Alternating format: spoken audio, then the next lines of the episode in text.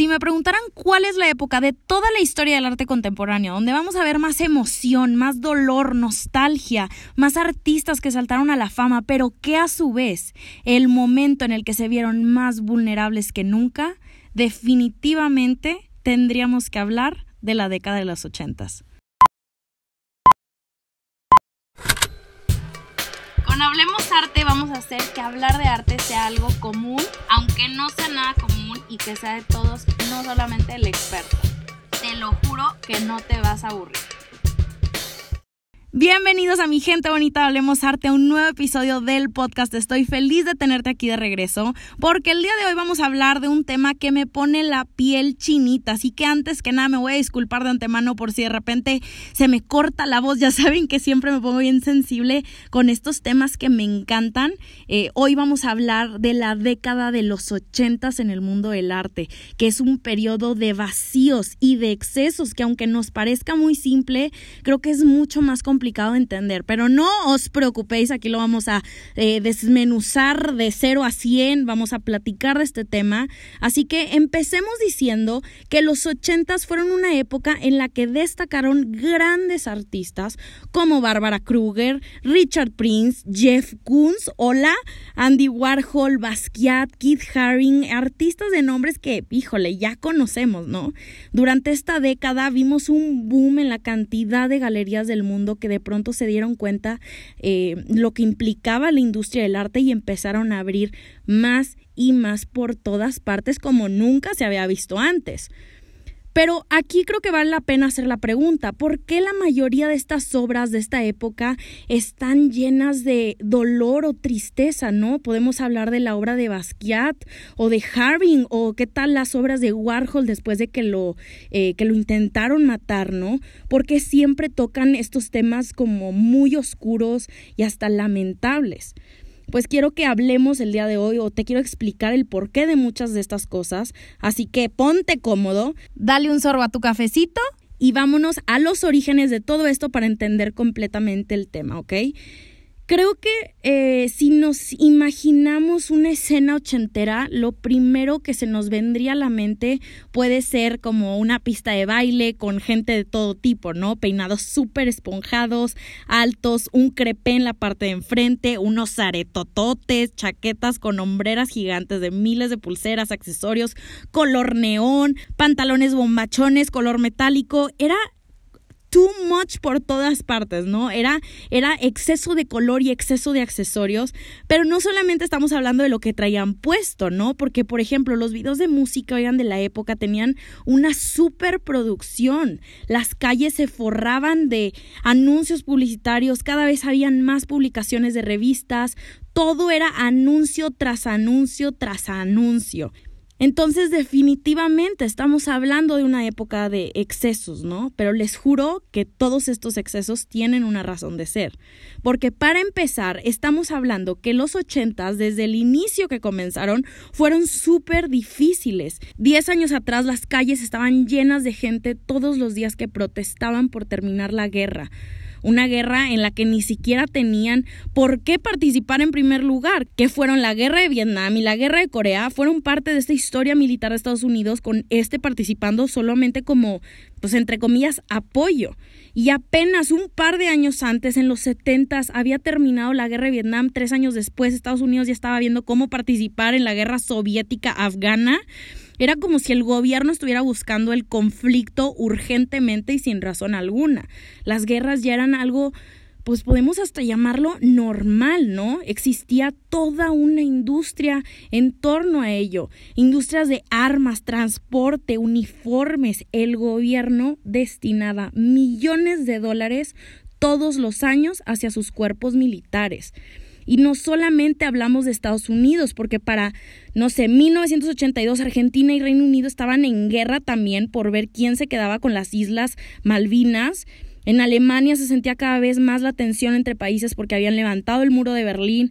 En Cuba ya gobernaba Fidel Castro. Entonces, independientemente de los gobiernos, los ochentas fueron este periodo súper tenso en el que todo mundo quería más y más y más. más territorios, más dinero, crecer más rápido, llegar a la meta primero. El ritmo de las cosas se empezó a acelerar muchísimo y la vida, como se conocía, se hizo una competencia. Ya ven hacia dónde nos estamos dirigiendo, ¿verdad?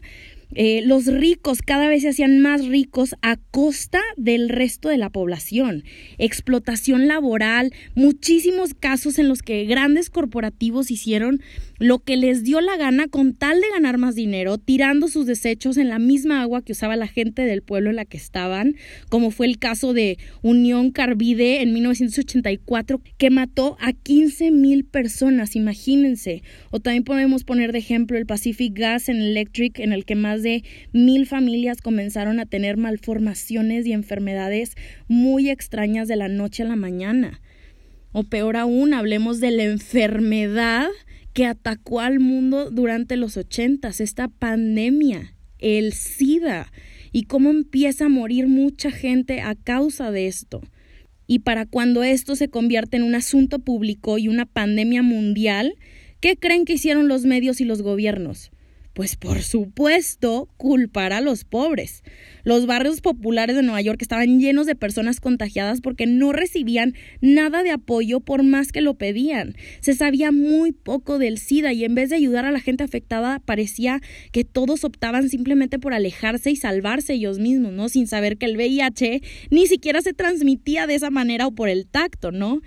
Entonces creo que con todo esto que estamos platicando se pueden ir, se pueden ir haciendo una idea eh, de cómo era esta época.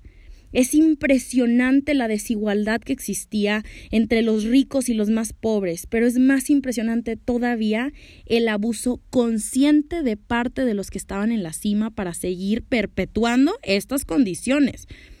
¿Y qué creen?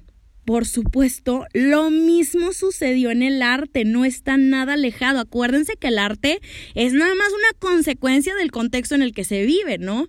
Entonces, durante los ochentas, la industria del arte, digamos que cambió un poquito. Las galerías comenzaron a darse cuenta de que no tenían que esperar a ver una buena obra de un artista para poderla comprar y revender se dan cuenta que podían pagarle un sueldo a ese artista y pedirle que produjera todas las obras que ellos quisieran cualquier día del mes, ¿no? De esa manera el artista tendría un sueldo fijo y no tendría que preocuparse por nada. Y la galería, por supuesto, siempre tendría una pieza que vender. Ahora, quiero que aquí nos detengamos tantitito, que hagamos una pausa y nos pongamos a pensar en todo lo que estábamos platicando antes y en el impacto gigante que este cambio implicó. Estábamos hablando de excesos, ¿no? Las desigualdades, el ritmo acelerado. Imagínense ustedes ser el artista emergente de los ochentas, que de pronto te encuentra una galería, te ofrece un trato buenísimo con un ingreso fijo mensual y un contrato que te garantizaba que no te ibas a quedar desempleado como el resto de los que querían ser artistas, ¿no? Al menos durante el próximo año. Pues por supuesto que yo también lo firmaba, ¿no? Pero ahora imagínense que esta galería era la encargada de todos tus gastos. Era la dueña de tu departamento, de tus muebles, de tu ropa, de tus cosas y que en realidad tu salario, pues te das cuenta que no era tanto comparado con lo que cobraban por cada pieza que tú hacías, ¿no? De pronto empieza a parecer que algo ahí está sospechoso.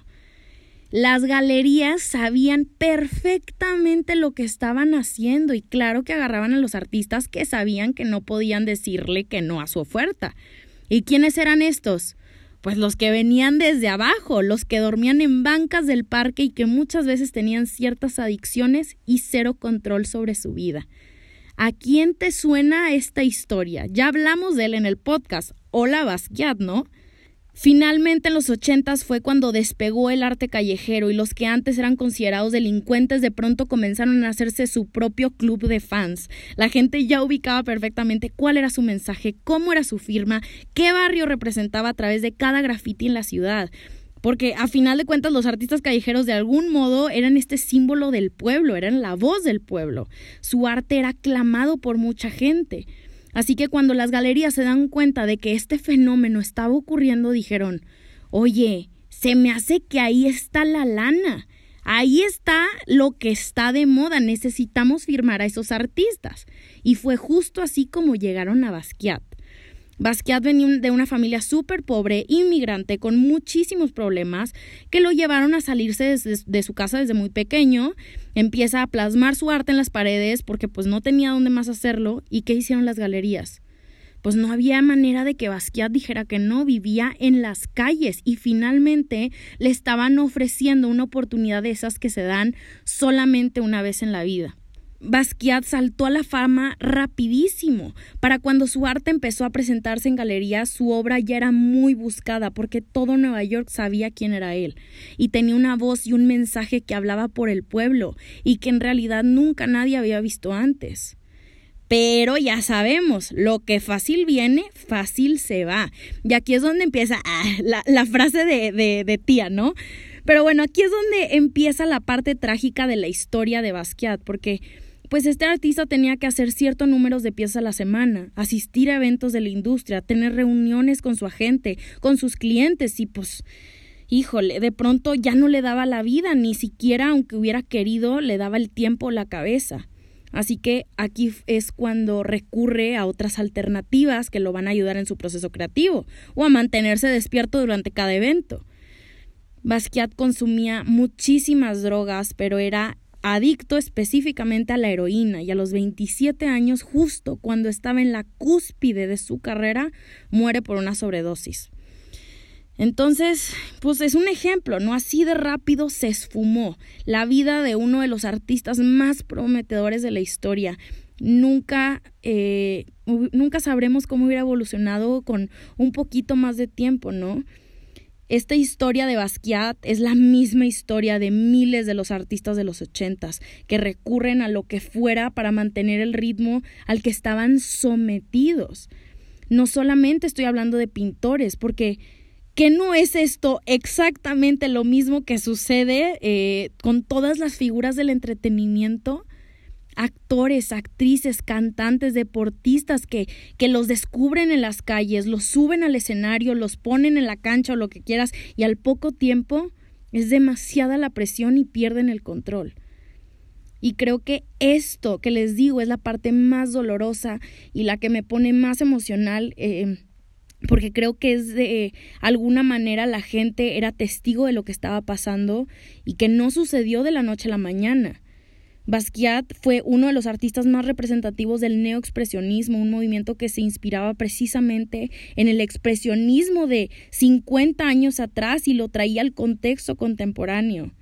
Y ahora los expresionistas no buscaban expresar nada más que su dolor y su descontento. Eran artistas que habían pasado por la soledad y la destrucción de la Primera Guerra Mundial y que con el paso de los años se veían cada vez más perdidos y agonizantes y que de pronto habían perdido todo el sentido de la vida. Entonces, ¿qué tanto tuvo que haber estado sintiendo Basquiat como para inspirarse en el trabajo de estos artistas? ¿Qué tan solo se debió de haber sentido? ¿Tan presionado, tan desorientado, tan sin rumbo? Pero el tema aquí, oigan, es que sí lo sabemos, porque sí intentó comunicárnoslo. Este dolor y este pesar lo vemos perfectamente en todas sus obras las injusticias sociales con las que creció, la soledad, la adicción, la presión que tenía de parte de su agencia, pero específicamente la presión hacia él únicamente por ser un artista de color en un mundo prácticamente dominado por personas blancas. La obra de Basquiat es un grito desesperado de ayuda diluido en un entorno sobresaturado, bombardeado de ofertas, de publicidades, lleno de lujos, excesos, superficialidades un grito que fue plasmado en un bastidor que en su momento no fue más que otro producto bien vendido en una industria que a pesar de que premia la obra de aquellos que mejor se comunican, no hace ni el más mínimo esfuerzo por apoyarlos como humanos. Basquiat sufrió muchísimo y nadie estuvo ahí para apoyarlo y creo que esa es la reflexión que vale la pena que nos llevemos, ¿no? Porque ni creas que este fenómeno de los excesos nació y murió en los ochentas, ¿no? Está mucho más cerca de lo que pensamos. Y a pesar de que estoy consciente de que, no sé, cada día luchamos por hacer este cambio, estamos lejos de lograrlo. Y no es para agüitarlos ni nada, es como para pensar, ¿no? Para reflexionar. ¿Por qué no en vez de romantizar las consecuencias de desigualdad, de las adicciones, de los suicidios, ¿por qué mejor no los discutimos y los combatimos? ¿En qué momento los excesos hicieron que la gente dejara de preocuparse por el otro y que lo único importante fuera uno mismo? ¿Cómo pasamos del nosotros al yo tan rápido? ¿Cómo podemos hacer para, pues tal vez no regresar a donde estábamos, pero para cambiar esto? ¿De verdad siempre vamos a sentir esta necesidad de querer más, de que nunca es suficiente? Creo que los 80 son una época muy curiosa en la que vemos pues indiscutiblemente una capitalización y compra desmedida de las cosas dentro de un ambiente frío, hostil y competitivo. Y yo creo que no está nada alejado de la realidad.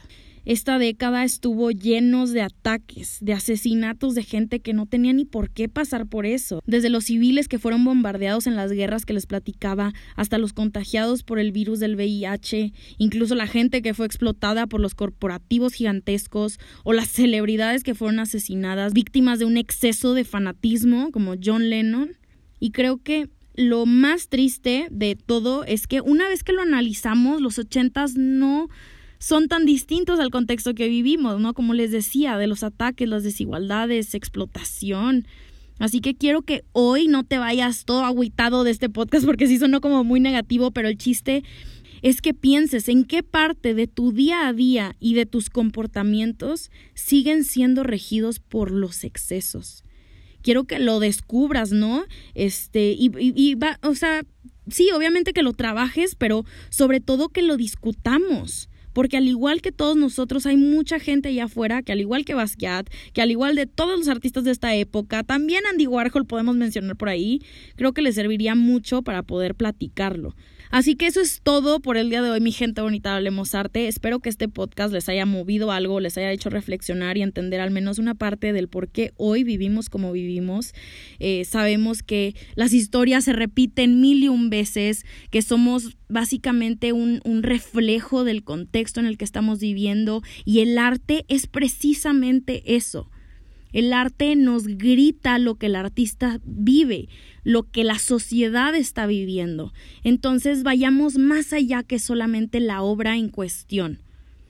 Eh, quiero que me platiques, que me escribas, mándame un mensaje, escríbeme en mi última publicación, lo que sea. Quiero escuchar lo que tú piensas de este episodio. Te prometo que, que, que no estás solo en las cosas que piensas y en las cosas que vives. Eh, a final de cuentas, somos muchos de nosotros pasando por cosas y, y siendo regidos por este consumismo y esta sociedad y, y la presión, etcétera. Así que bueno, mi team secreto que se queda hasta el final de cada episodio, que tanto quiero y adoro. Muchísimas gracias por haberme acompañado a lo largo de este si te gustó y me quieres ayudar a compartirlo, te lo agradecería muchísimo. Así que recuerden a todos, les mando un abrazo gigante hasta donde quiera que estén y ya saben que como siempre, hablemos arte la próxima semana.